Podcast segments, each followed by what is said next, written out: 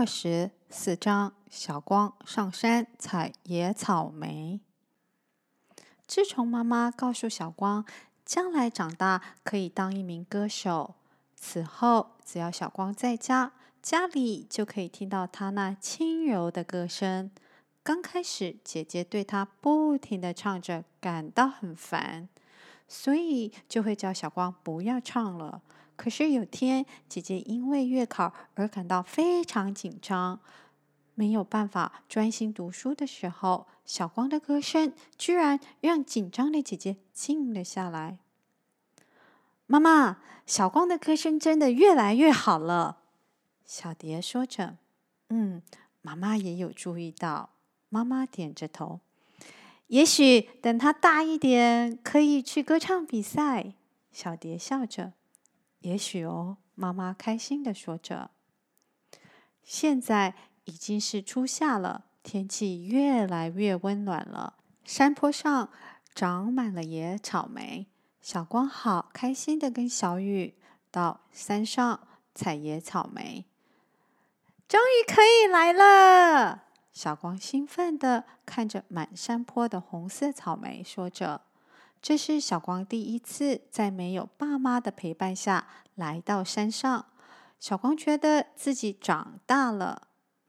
你要看路，注意有没有蛇。走在弯曲小径上的小雨提醒着：“蛇？真的吗？”小光有点紧张地左右看着。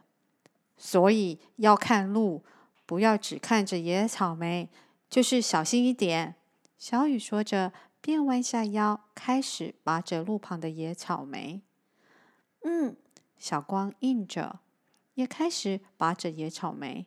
很快的，他的手指都沾满了红色草莓汁。他的红色手指拿了一颗草莓放进嘴里，好好吃，好甜哦！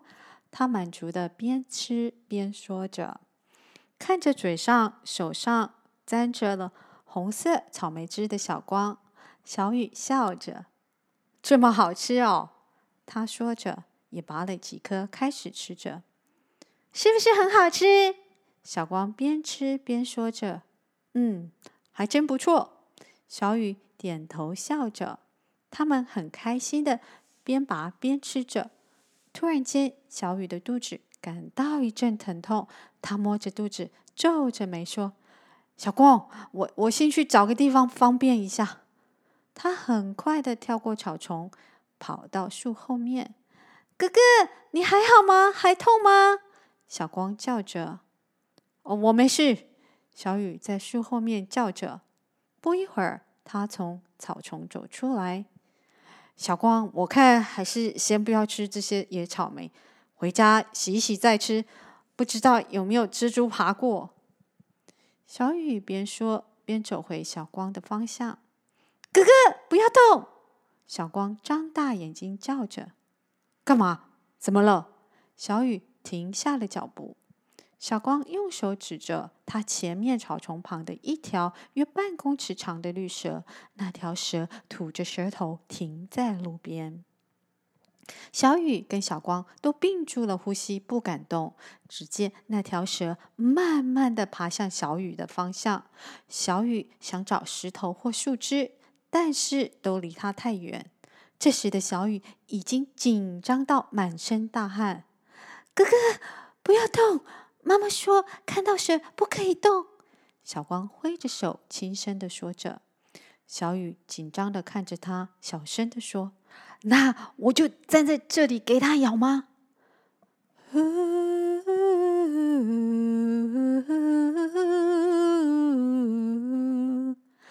小光开始哼唱着。突然间，那条蛇停止爬动，它回头往小光方向爬去。小光，你在干嘛？小雨讶异的看着小光。小光继续哼唱着。呜，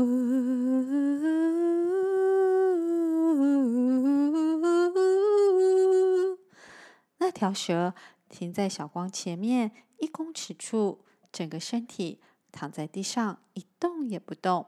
小光边哼着歌边用手指示着小雨可以绕过来了。小雨屏住呼吸，很小心的绕过那条蛇。